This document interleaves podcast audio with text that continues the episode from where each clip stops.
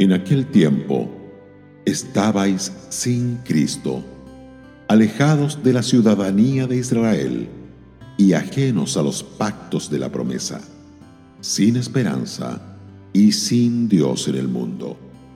Pero ahora, en Cristo Jesús, vosotros que en otro tiempo estabais lejos, habéis sido hechos cercanos por la sangre de Cristo. Efesios 2, versos 12 al 14.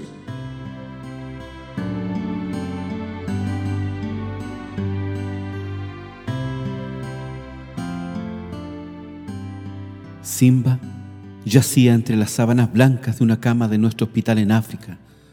Simba había sido herido gravemente por un león y un solo tratamiento que podía salvarlo de la muerte, una transfusión de sangre. Escuchen, les dije, podemos salvar a Simba si ustedes dan algo de sangre. Esto no quiere decir otra cosa que ponerles una aguja dentro de una vena.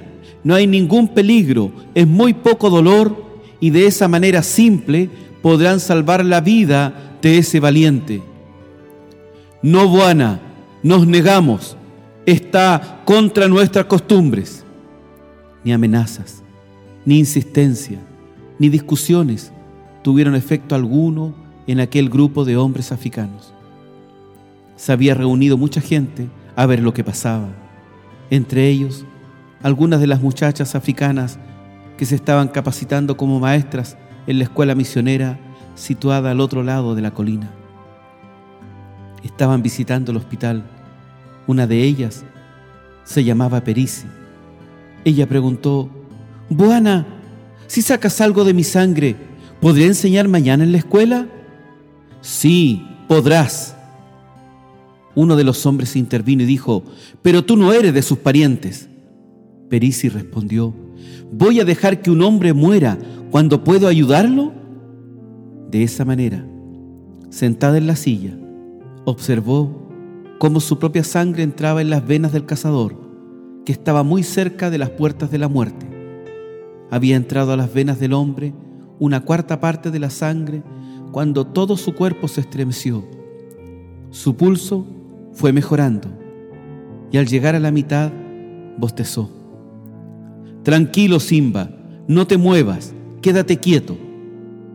Cuando ya terminaba la transfusión, abrió casi completamente los ojos, ojos que no resultaban una vista muy hermosa, porque las enfermedades de los ojos son muy comunes en aquellas llanuras centrales de Tanganica.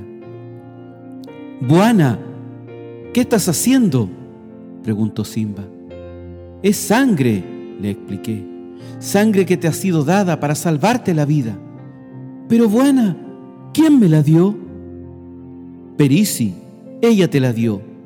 Pero, ¿por qué? La joven africana, que había estado sentada tranquilamente durante todo el proceso, contestó rápidamente. ¿Acaso el buena Jesucristo no dio su vida por mí para que yo pudiera vivir? ¿no te daré yo mi sangre para que tú vivas? Simba miró asombrado. Dijo, no lo puedo entender.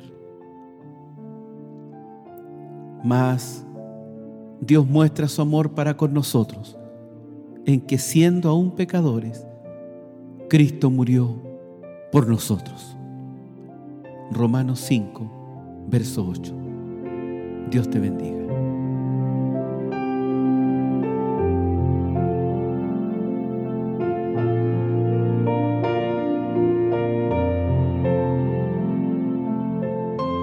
Radio Gracia y Paz, acompañándote cada día.